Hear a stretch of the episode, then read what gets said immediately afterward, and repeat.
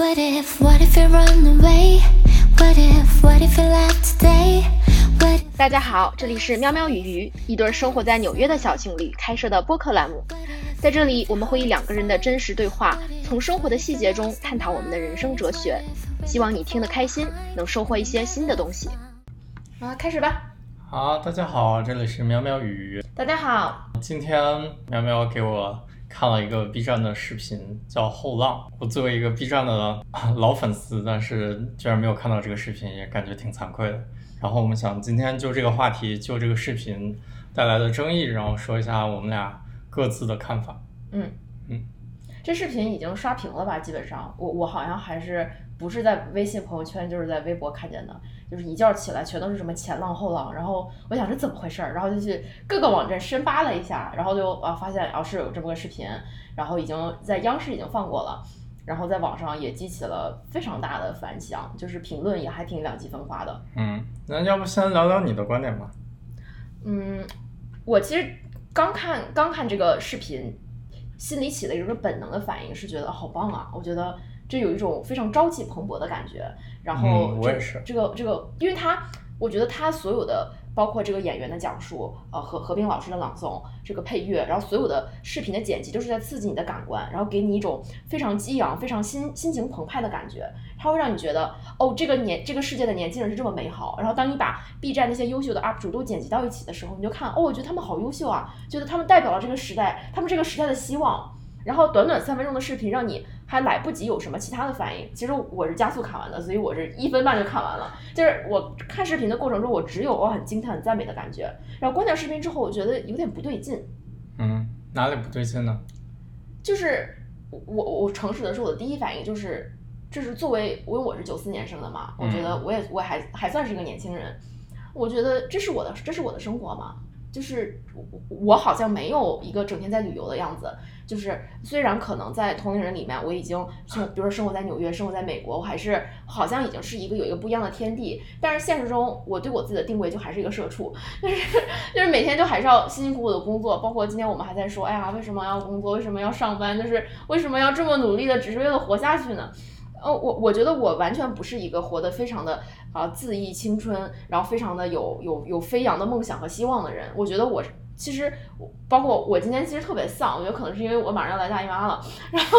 然后然后但是我的这种丧有一种日常性的周期性的循循环，然后对我来说这才是生活的本质。就是生活就是非常艰难的时候，然后你偶尔看到那么一点点希望，就包括我做博客，然后录视频，然后有的时候写文章写的很开心，我觉得这是那种那种微小的希望。但是我觉得日常状态就是你要非常非常努力的活着，然后但是这个视频整个给我的感觉就好像这些人怎么就活得那么轻松呢？怎么就在他说的眼里，中国的年轻人活得这么的轻松，然后有这样多无尽的梦想？然后包括他在何冰老师在在其中有一句话，他说你们从小就有各种各样的选择，大概是这个意思吧。嗯然后我其实我我当时那句话给我印象很深刻，因为我回过头来琢磨的时候，我觉得我从小就没有选择呀。就是因为我，比如说我，我只是我自己，我生活在非常普通家庭的人，我好像到九九岁还是十岁，第一次坐飞机，然后去从北京还是哪儿去了海南，然后当时我觉得海南已经是这个世界上最美的地方了。然后我我除了十九岁，十九岁之后到了美国，我觉得我才真的接触到了这个世界，在那之前我是没有出过国的。然后包括小时候，我我们家条件不太好的时候，我我连就是想想拥有一双耐克或者阿迪的运动鞋，一直是我的梦想。就是我觉得我从小就没有选择，我特我想要很多很多东西，但是我从来就没有办法轻而易举的得到。嗯然后我觉得我小的时候这段经历也给我之后的人生带来了非常大的影响，就是我非常非常对物质上非常没有安全感。所以总总的来说，你觉得这段这个视频描绘的太美好，对，我觉它得不是现在青年人，或者不是不是你以为的青年人的状态。起码不是我的状态。嗯，就是我觉得，那他说后浪嘛，我觉得我还算是个后浪。那那那或者说，就是在想象比我再小一点的人，我我还是觉得这不是这不是我们这一代人的普遍的状态。然后起码说，我就以因为我其实不怎么关注 B 站，然后我我就以一个局外人的视角来看，我觉得这个视频第一反应打动了我。但是再深刻思考一下，我觉得他写的不是我，他反而让我内心有一种有一种有点嫉妒，然后有点觉得有点觉得不甘心的情绪，有点觉得，哎，那人家的生活都这么好，为什么我的生活这样的平凡？你的生活还平凡吗？一年去这么多地方，这么多休假，那但是我们不是一直在说，其实最重要的是内心的感受吗？嗯我觉得我的内心是觉得我自己非常的平凡。嗯如果我不觉得自己平凡，我也不会有这样那样的心理问题，就是那样那样就是这样那样的挣扎。好，就是我我觉得，不管你觉得我是怎么样，或者可能听众觉得我是怎么样，我的我的我的内心深处是觉得自己非常非常的平凡，然后觉得自己就就觉得自己的生活会很平淡，所以所以我才要努力的去找一些让自己能够快乐，或者让自己不那么平凡，让自己有点发光的东西。所以你看到这个视频给你的感官是，你感觉被刺激到了，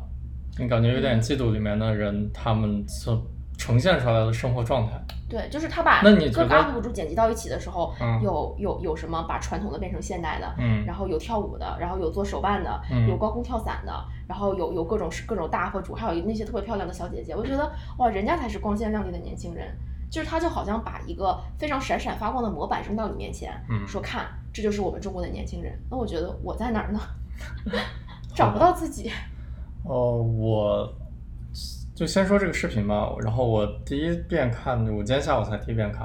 然后看完之后，我第一个感觉就是，啊、我感觉挺好，挺震撼的。但是给我最直接的点是，就何冰老师他作为一个，就是代表比我们大一代的人，就是他代表四四五十岁我们爸妈这个年龄的人，然后他，但是他对对我们的对话，第一次是一种平等，而且是有点羡慕的这种角度的对话。就这段对话对我触动还挺大的，就是它是一种，首先是一个基于平等的这么一个对话，但是在我的成长经历中，我很少有看到真的有长辈们对你是一个一个平等的视角来说出这样的话，就是他们觉得你可以去探索这样的爱好，觉得 B 站上显示出的那些，而不是带着一种非常批判的眼光来说我们这一代人，就是就是不管是以往我们从小看到任何只要是长辈跟年轻人说话的这种官方的宣传视频吧，都是带着一种就是说教或者你们地位不平等的这么一种对话的姿姿态。那首先这个视频给我的第一感官是这个姿态变得平等了，就是他可以说出我们羡慕你这种话，就是在我以往的我的记忆中是没有在其他的官方宣传片上看到这样的对话，就这是第一点，我觉得挺好的。然后第二点就是，我同意啊，这个这个里面的 UP 主大多数都是过着至少是啊一二线城市，然后还是得比中产以上要好一点的家庭，然后才能过上的生活吧。但但是我作为一个 B 站的老粉丝啊，我从高中的时候，高中上大学的时候就开始读 B 站，就开始看 B 站了。然后看了两三年之后，开始注册账号，然后现在居然已 已经已经有七百多天的 历史了。然后就是我是一步步看着 B 站从一个小破站，从一个搬运其他，他刚开始搬运那个日本的漫画嘛，然后是到日本版权，然后一点点变成了现在一个类似于在中国最像 YouTube 的这么一个平台，只针对于青年人的这个这么一个平台，我觉得我我感慨还是挺多的。我觉得相比于我们我们小时候啊、我们的选择，我觉得现在的人啊、比我们当时那一代的人选择是要多的。其实我还想说，你觉不觉得这是一个阶级分化的问题？就是我们我们不得不承认，B 站所代表出来的那些年轻人是存在的，嗯的确是有这样一群发光发亮的人。但是，我觉得有没有可能在当代中国也有另外一群非常非常平凡，就是在日常的生活中挣扎的年轻人？就是因为年轻人这个群体已经已经是如此两极分化，所以所以来自于长辈的这样一个平等的，或者是有点羡慕的视角是真实的。然后包括现在像你说的这些 B 站反映出来的这群中国最顶尖的年轻人，这种反应也是真实的，嗯，只不过他们反映的是一小波人，对年轻人对其中一。小波人，所以我觉得如果就是如果他这个视频不是说中国的年轻人，而是说 B 站的年轻人，而是说哎这个是这个社会有这样一股正向的力量，嗯那来来或者或者说他单纯把它做成一个 B 站的宣传片，就来 B 站你能看到什么？你能看到这些有着多种多样的选择，有着多种多样兴趣的人，你能看到他们非常自由的生活，然后而不是把它呃而不是把它改描写成一个呃一个像是代表了中国老一辈的人对中国所有年轻人的羡慕。就这种东西，因为他把这个话题跨跨跨度的太广，所以会让很多人觉得这个好像自己没有被包括进去。对，就就觉得我这个是谁在羡慕谁，反正这就是就是表达羡慕的人和被羡慕的人好像都跟我没有什么关系。就我起初以为这只是一个 B 站的广告，但是后来发现它在央视上播了，然后就在央视上播了感觉就不太一样了。就所以它其实是一个迎合主流媒体，尤其是迎合可能四五四五十岁的一些中年人，他们对于对于后对对于年轻一代的看法，就是很期待吧，我觉得肯定不是看法，因为就四五十岁的人，他们肯定有下一代，他们肯定知道自己的下一代是什么样子的。但是这个表现的就是一种非常正能量，就是他们觉得哦，原来这一代人还可以变成这个样子。我觉得不是看法，而更多的是一种期待。我觉得这个之所以还能在央视上播，也就说明这种期待是也挺符合这符合个主流主流的思想的。我觉得就有点像，可能是 B 站的管理方、宣传方是是是要跟一个这个社会最主流的当权者展示，我们 B 站不是一个乌烟瘴气的地方。嗯然后我们代表的是中国最先进的一批青少年，是是是代表中国甚至能向世界输出的价值观。我觉得另一个点我想说的就是，作为一个喜欢看动漫的人，就是在我成长经历里面，喜欢二次元一直都是一个被相当妖魔化的这么一个概念。就是假如说你在大学里面听到谁谁谁是一个二次元少女或者是一个宅男，这明显就是就跟当年的屌丝一样，就在你脸上贴了一个标签，就是你是一个废柴啊或者特别渣呀、不是入社会主流的这么这么一个情况。我觉得这个视频让我现在看来就是 B 站不就是把二次元正当化了。二次元可以是就像你学小提琴或者喜欢一个其他什么东西，是一个正常的爱好，就它不一定要被妖魔化。可是二次元本来就不应该被妖魔化呀。就是我我忽然明白我们两个之间的分歧在哪儿了，就是你已经接受了。呃，B 站的这些东西可能曾经是属于乌烟瘴气的，是一个事实。然后现在因为这个视频，它的整个的呃包装啊，它的它的它的角度是非常的取巧，然后让这个主流观点就是曾经压抑表达的这样一种权威式的呃阶层会觉得，哎，其实它代表的是一种非常非常先进的中国年轻中国年轻人的这种这种这种状态。嗯，就是这好像是打了你一巴掌，然后二十年之后给你一个甜枣，然后你就觉得这枣特别好吃。但是就你有没有觉得，不管是二十年前还是三十年前，就不管是曾经二次元有没有被人觉得是边缘化的，任何的爱好和诉求其实都是合理的。就是就是，也许这些东西本来它就它就它就应该是存在着的，就是它它没有代表着最先进的一批文化，它只是存在着，它只是就像这个世界所有东西一样，它就是存在着，任何东西存在着，它都是它都是合理的，就是平凡的，还是多样的、传统的、现代的、中国的、世界的，它们它们都是一样的东西。但是这个就是曾经，比如说电竞、打游戏，还有二次元这些东西都是不允许被存在的，就是他们是一个非常被边缘化、非常被妖魔化的这么一种习惯，但是现在被证明化了。但是我们应该去啊，你先说。没事儿，你说。我就想说，我们去质疑的是不是曾经妖魔化这个电竞的权威本身呢？而是说，你为什么觉得这个东西不好，你就你就能够给它贴上一个标签，而不是说你现在觉得它好了，所以我们要来歌颂你，你觉得它好，我们要来为你终于把这个大石头搬开了，来欢来欢欣鼓舞。我们难道不是应该说觉得要欢欣鼓舞，我只是我只是没有觉得这个视频有有，就是我承认它不代表所有人，我觉得它里面就展现的所有 UP 主绝对是中国，嗯、前百分之五的人才能做到的事情，对吧？所有的青少年里面，但是我只是我只是想说，我对他没有那么大的，就没有那么大的负面的观点，我我理解，然后我特别能理解你的这种心态，嗯。就是这种心态就好像是，想想有没有什么有没有什么恰当的比方？就因为我这样经常在播客里面吐槽，我曾经特别想要变成一个美国华尔街的精英，然后这种感觉就好像是我曾经很多年都没有被华尔街的精英认可，然后他们觉得我是一个啊、呃完全没有办法做律师的人，然后忽然有一天我我我我被抬旗了，然后就是忽然有一天我忽然获得了这个这个阶层的认可，然后这个阶层意识到哦原来我其实是有价值的，然后这个时候我觉得内心觉得特别的感动，我觉得哇靠青天大老爷终于开眼了，我的价值终于得到认可了。但是这种东西有一个前提，就是你你非常需要这种主流的认可，你非常需要像何冰演员老师的这样一个声音去告诉你，我看着你，我羡慕你。就是我们潜意识里需要这种来自父权和强权文化的认可。嗯，你觉得是不需要的吗？我觉得，我觉得需要是一种现实，嗯，就是需要是是根植在每个人的文化基因里面的。这也是为什么我第一次看到这个视频的时候，第一反应是觉得，哎，还是觉得挺开心、挺振奋的。然后包括你现在还是觉得心情激荡不已。然后包括这个视频在社会上起了那么多反响，有很多好的反响，那它肯定也是就是很多人内心的这种渴求、肯定的欲望是真实存在着的。就我没有看，就是其他地方的帖子、知乎啊、公众号啊什么的，就是那主流的。对于负面的反响，除了它不能代表所有年轻人，还有什么呢？我觉得还还有就是它还是美化了中国年轻人的现状。嗯，就是其实中国的年轻人有很多问题，不光是中国年轻人，世界到哪儿的年轻人都有问题。但是中国年轻人问题也有很多是非常贴合于中国现在的社会情况的。嗯，就比如说追星族的年轻人，其实很没有办法包容与他们不一样的声音。就是中国的年轻人。啊，我觉得就是还是根据我在在微博上围观这些饭圈撕逼的经经验来看，我觉得有些就是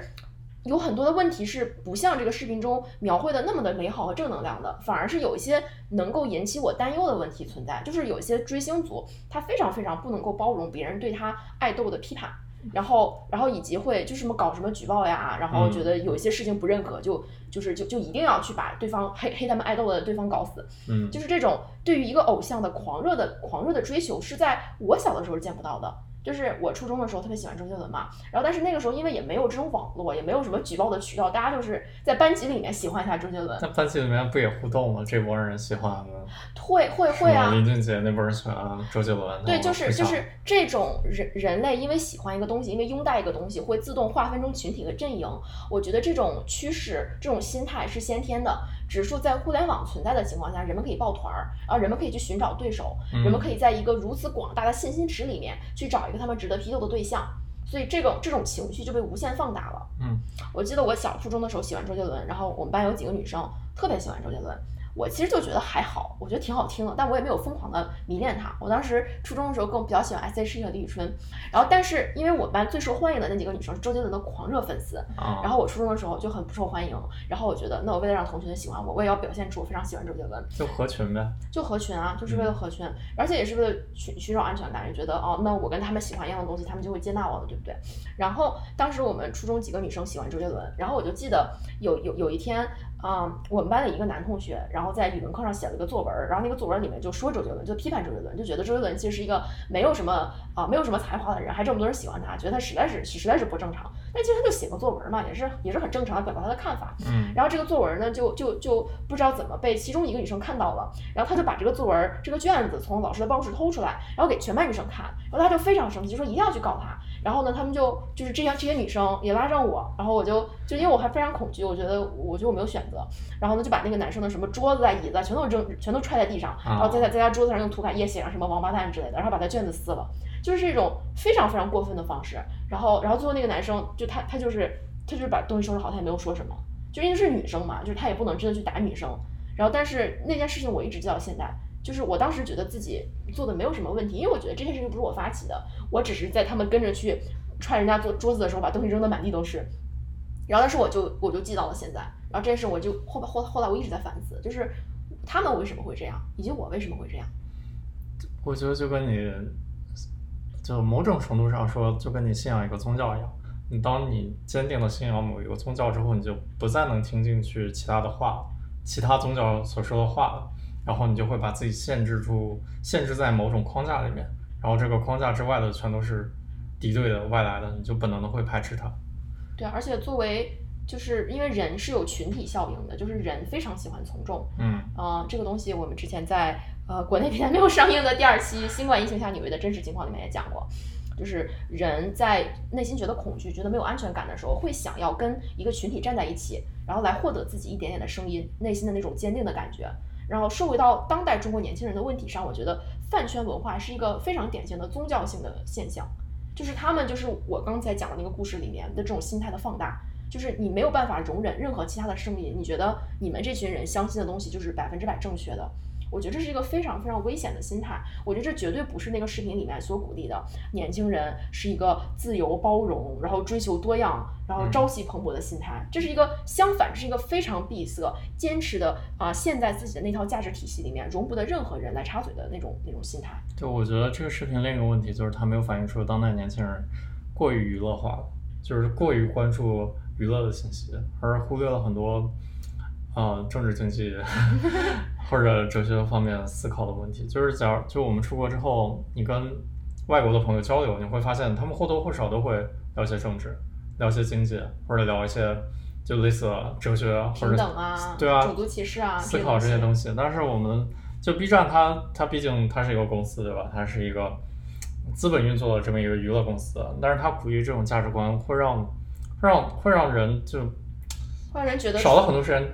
去思考。就觉得娱乐好像是好像是一件主流的事情，就觉得我觉得娱乐这件事情本身就没有错，嗯但是这个视频背后代表的一整套思潮，就是娱乐曾经是被妖魔化的，嗯然后现在他反而把这个曾经被妖魔化、被踩在底下的娱乐捧到了神坛。然后，所以曾经内心觉得就是热爱娱乐的这些人觉得，哦，我我我们被抬头，我们被翻身了。但是其实更广阔的问题是，第一，娱乐就不应该被妖魔化，它就是万千种爱好中的很正常的一种。第二，娱乐到现在也不应该被捧上神坛。嗯就是对于任何国家的年轻人，我都不觉得关注明星、关注关注关注一个过偶像度的关注明星对啊，没说完，是是他们生命中唯一的事情。就是我我觉得你可以去喜欢喜欢一个人，就是当你在追星的时候，你觉得这个人在发光，对吧？我记得我初中的时候特别特别喜欢李宇春，然后我就就是他在他在他在超女唱歌的时候，我当时还去满大街找那种电话亭去给他去给他去给他投票。就是当时也是我自己觉得很孤单，嗯然后我觉得自己在世界的一个小小的角落里面，但是我每天晚上看电视，然后我在上百度贴吧，有很多玉米，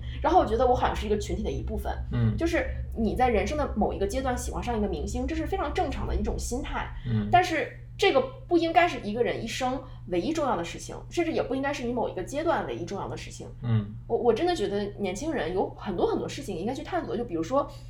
社会与自己的关系是什么样的，国家是一个什么东西，政府又是一个什么东西，公权与私权的界限在哪里？我们应该如何看待这个社会上的弱势群体？我们应该如何评价当一些人的权利被侵害的时候？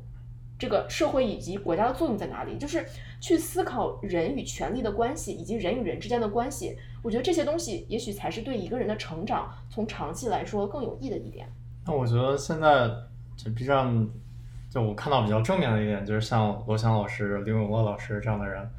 就罗翔老师在他的视频中，大家可能更多是当段子看的，但是他就不断在强调就是司法的两面性、刑法的两面性，对吧？在这里应该说一下，玉晨同学已经变成了罗翔老师的死忠粉。现在我们家每天时时刻刻呃回回荡着罗翔老师非常清清澈幽默的嗓音对。我这个对刑法完全不感冒的人，现在天天看罗翔老罗翔老师的视频，根本停不下来。那你学到了什么呢？我觉得罗翔老师在传递一个非常正确的价值观，然后我觉得 B 站或者说中国年轻人里面未来会有更多各样这样的人出现，去传递一个就是很很对的一个声音这，是一个什么样的声音呢？你觉得你怎么定义它？就是思考过的声音。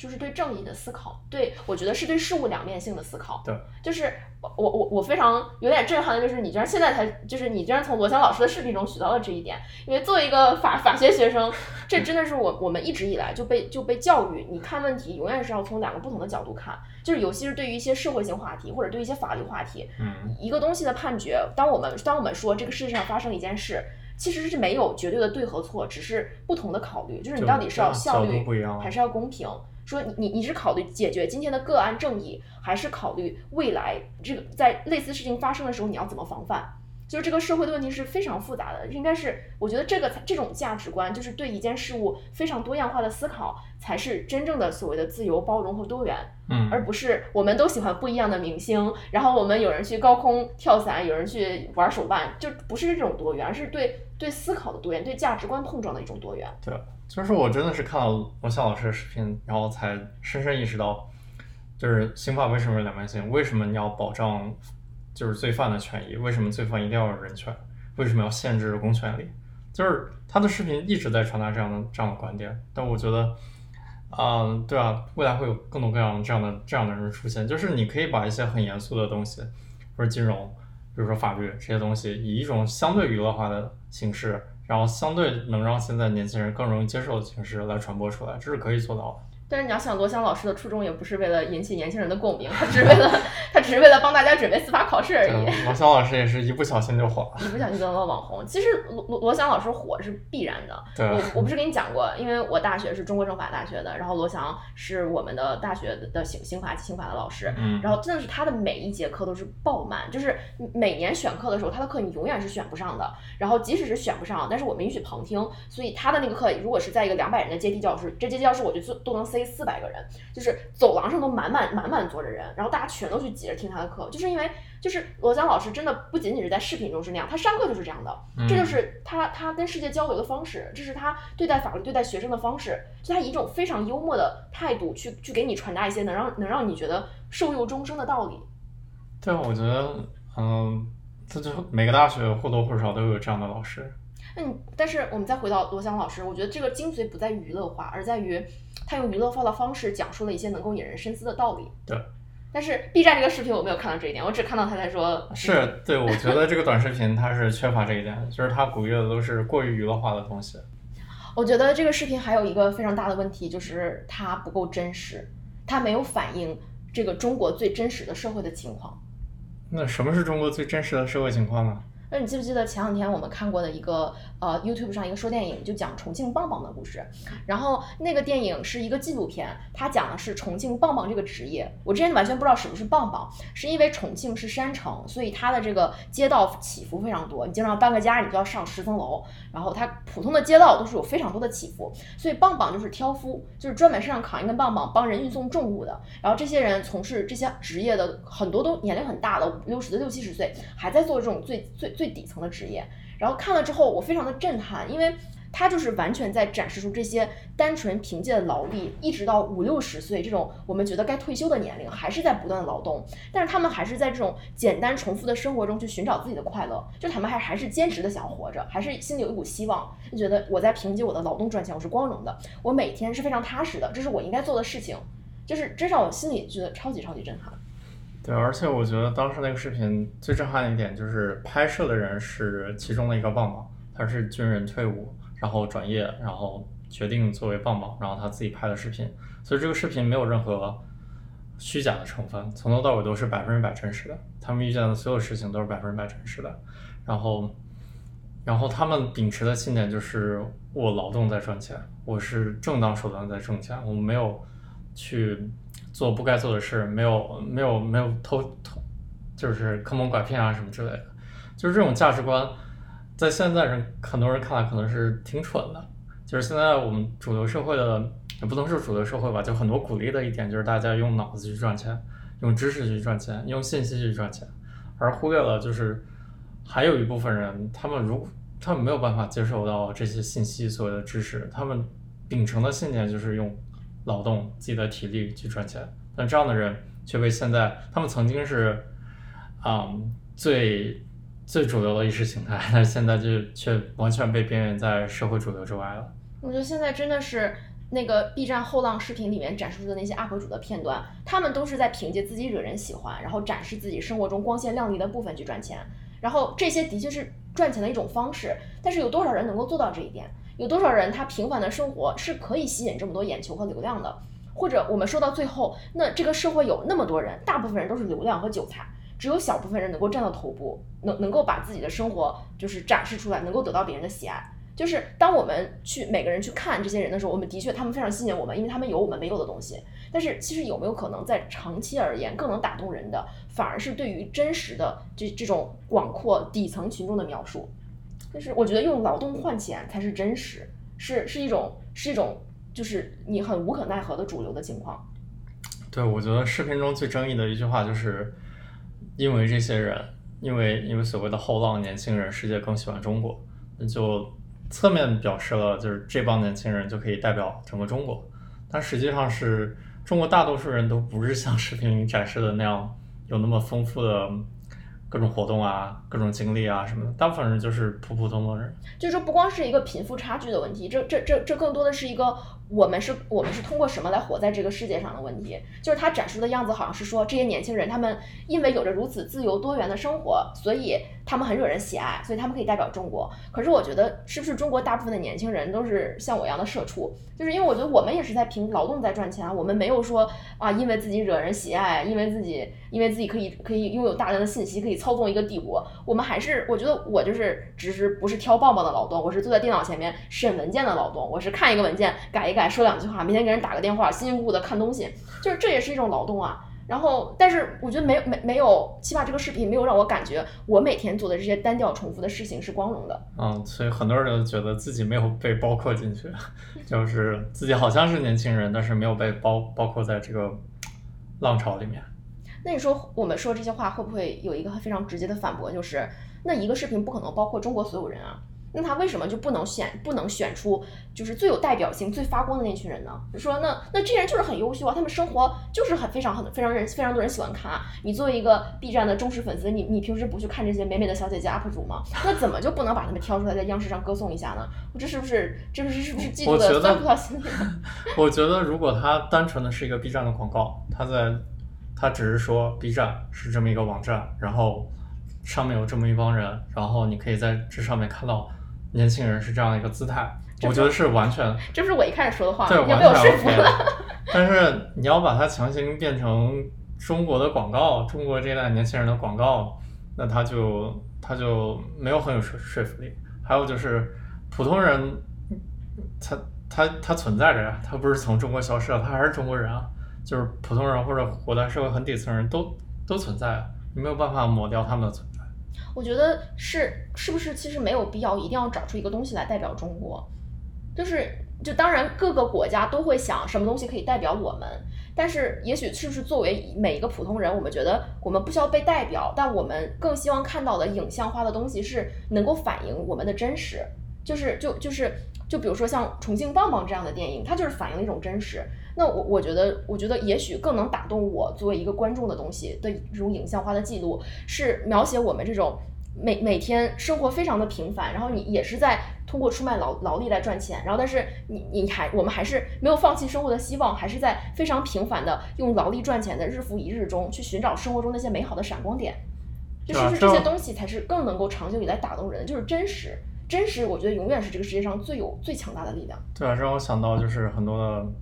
很多的作家就喜欢写自己某一段的经历嘛，就是像最近十三幺，然后徐志远采访的一个上海那个作家，他就写的是非常简单的生活桥段，然后包括像《光荣与梦想》，就是讲美国一个记者讲当时大萧条时候社会普通人民的那种状态，我觉得这种东西是长长期看来是会被留下来的，但是一些太主流宣传化的东西，可能最后随着历史的长河、时间流逝，这些东西。没有价值，不会被留下来。只有这些最真实的东西，才能经过时间的沉淀，然后最终留下来。我觉得是因为真实的东西它是真实的，但是当 B 站这个视频试图用一种精神来代表整个中国当下的年轻人，我每个人都知道这个东西不是真实的，它是一种想象。嗯，它是人类这个想象力极其强大的物种构建出来的另一个想象力共同体，就是是是代表着他们希望别人看到自己的样子。或者是，或者是他们对对一种年轻人这样一种抽象的概念的一个群体想象，他们并没有反映那种最细微的、最平凡的一种生活。我觉得作家作家描写的真实是非常非常激动人心的。但是你有没有想过，为什么你只有这些，就是你只有这种想象，一种不符合真实的想象，才能够引起很多很多人的关注呢？就是人是需要激励的呀，人是需要。作为我们是羊群里面中中后段的羊，我们需要一个领头羊，我们需要看着它，然后才有动力继续活下去啊。就是人类之所以能成为一个社会群体，就是因为有有有一个胡萝卜在前面，就是因为你你有一个想象出来的东西告诉你这个是值得追求的，对，就这个是值得鼓励的。但是就是我觉得这个我们聊的这个话题非常非常矛盾，就是因为人类就是一个非常矛盾的动物，人类历史上所有的社会都在追求着一种群体想象，法西斯是不是群体想象？那西方的民主自由是不是群体想象？都是群体想象，就是一个人在一个群体中，你一定要想有什么东西可以代表我，我应该追随什么。但是同时，你的内心又被这种主流的让你告诉你值得追随的东西，你还是有一点点觉得不信、不够确信和反感。就是除非这种群体想象达到极致，就是真的是把每一个人洗脑都洗得非常的彻底。就是这就要求这个叙事体系是是极其强大的。就是我们之前聊过《浪潮》，是《浪潮》吧？那个那个德国电影，就是你可能是在一个相对没有那么大的的集体，就是比如说像。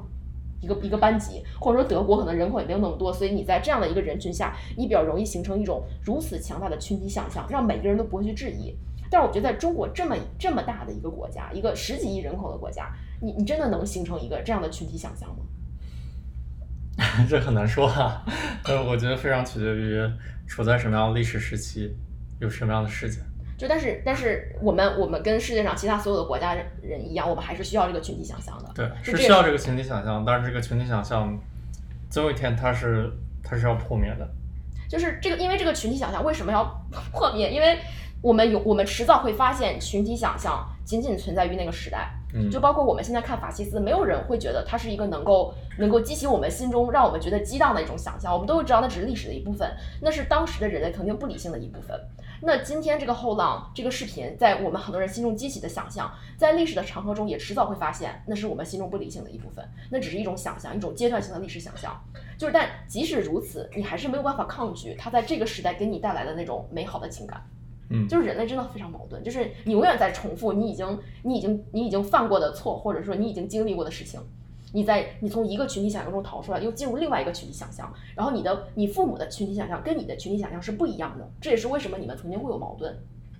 就是就比如说，我觉得就像我们一开始聊到这个视频，曾经二次元娱乐是被边缘化的，因为曾经我们的父辈们觉得，就是群体想象是劳动，对不对？群体想象是是是是是辛勤的干活，是脚踏实地的工作。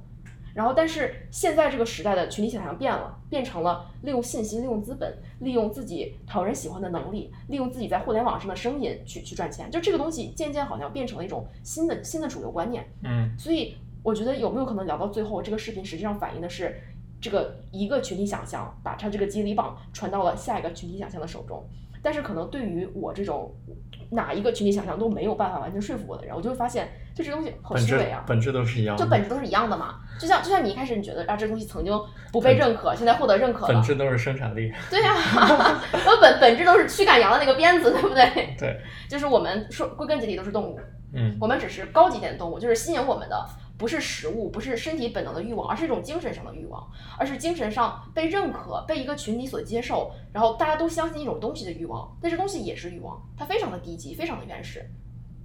就是原始到你有的时候都没有意识到它的存在，但是你就不可抗拒的被它所影响着。就像你看到眼前有个小笼包，你不可抗拒的想要吃它。就像就像有人给你递过来这么一个群体想象，这么一个价值观，这么一套叙事，你觉得哇好厉害，我是它的一部分。你像我在初中的时候，哇，他们都喜欢周杰伦，我我也喜欢周杰伦，我是大家的一部分，我觉得好开心。嗯。然后我是中国的年轻人一部分，我看 B 站，那我有我有一天我也可能成为 UP 主，那我觉得就觉得很振奋，就是这是人的精神食粮。我觉得你你不可否认，它在历史的长河中，它是永远会存在的。你承认与不承认，每一个时代都会创造属于这个时代的群体想象。嗯，我同意啊。我觉得我说服你了，你这个 B 站老粉，你就这样那样投敌叛国了。嗯，我还是罗翔老师的视频帮了你，对不对？人要从不同的角度看问题，是是要从不同的角度看问题。我觉得它有好的一面，有不好的一面，辩证的看问题，对吧？这是没有错的。好，那这期就到这里吧，谢谢大家，谢谢大家，拜拜，拜拜。